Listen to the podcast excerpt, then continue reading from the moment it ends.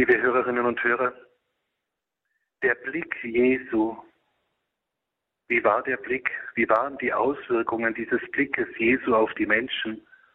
Auch heute im Evangelium, als Jesus mit seinen Jüngern unterwegs war und da gab es diese Auseinandersetzung mit den Pharisäern, die gesagt haben, wie können deine Jünger diese Getreide, diese Getreidenähren ab, abreißen, abrupfen, zermalmen, zermalmen und essen? Wie hat Jesus diese Menschen dann wohl angeschaut, diese Pharisäer, die gekommen sind, um ihm Vorwürfe, Gesetzesuntreue zu, vorzuhalten? Wie war da wohl der Blick Jesu auf sie? Diese Frage habe ich mich heute, habe ich mir heute gestellt. Wie schaut Jesus auf mich? Wie schaut er auf mein Leben jetzt an diesem Tag, an diesem Samstag um 12 Uhr? Wie schaut er auf mich? Und für mich ist es dann die Antwort, und das ist es immer prinzipiell, er schaut auf mich mit einem Blick der Liebe. Er sieht nicht meine Sünden, sondern er schaut auf das, was Gott, er sieht das, was Gott in mir angelegt hat. Er sieht das Gute in mir. Er sieht nicht meine Fehler. Natürlich sieht er sie, aber er beachtet sie nicht. Er bezieht sie nicht ein in sein weiteres Verhalten. Und das ist so dieses Beeindruckende im Leben Jesu, dass er, er sieht, wie ich wahrhaftig bin in Wahrheit.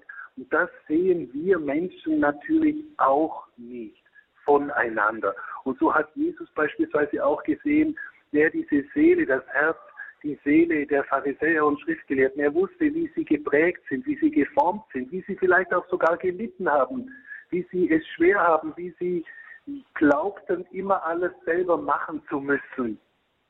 Und das ist das, das ist das für mich so dieses Befreiende. Gott weiß, wie es wirklich war. Gott kennt mein Herz wirklich. Gott kennt meine Seele wirklich und zwar durch und durch und durch. Und das weiß er und deshalb sagt er nie zu mir und deshalb hat Jesus kein größeres Anliegen gehabt als diese Pharisäer und Schriftgelehrten, die da so gekommen sind, um sie für sich zu gewinnen, um ihnen auch diese innere Freiheit zu schenken, diese innere Freiheit, die die Liebe schenkt, die die Gnade schenkt. Nicht diese Versklavung des Gesetzes, sondern diese Freiheit der Kinder Gottes. Und das waren die Pharisäer halt eben nicht. Sie mussten sich alles noch selber holen, selber machen, selber, selber erlösen sozusagen die. Aber Jesus wollte ihnen, der Vater wollte ihnen das schenken, dass sie Kinder Gottes werden. Und das, liebe Hörerinnen und Hörer, nehmt euch das mit. Gott schaut mich immer mit einem Blick der Liebe an. Und vergesst dieses eine Zitat aus dem Tagebuch der heiligen Faustina nicht, wo er gesagt hat, mit diesem Blick auf dem Bild, barmherzigen Jesus, mit diesem Blick schaue ich vom Kreuz herab auf die Menschen. Mit diesem Blick schaue ich vom Kreuz herab auf die Menschen.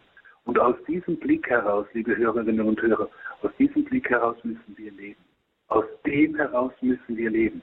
So schaut mich Gott an mit diesem Blick. Und dieser Blick gibt mir Selbstwert, Kraft, Stärke. In einem anderen Sinn verstanden, Auferstehung. Ich darf aufrecht gehen. Und ich bin geliebt. Ich bin geliebt von Gott unendlich. Und deshalb, liebe Hörerinnen und Hörer, sollten wir oft in diese Gegenwart Gottes kommen. Wir sollten oft in diese Gegenwart Gottes sein, sei es im Gebet, sei es in der Anbetung, sei es in der Messe, sei es aber auch, wenn wir anderen Menschen begegnen. In jedem Menschen Jesus sehen und nicht an ihm vorübergehen. Das ist das Wichtige. Und damit uns das gelingt, bitten wir den Herrn um seinen Segen. Der Herr sei mit euch.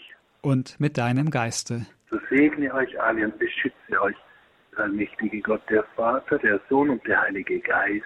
Amen. Amen.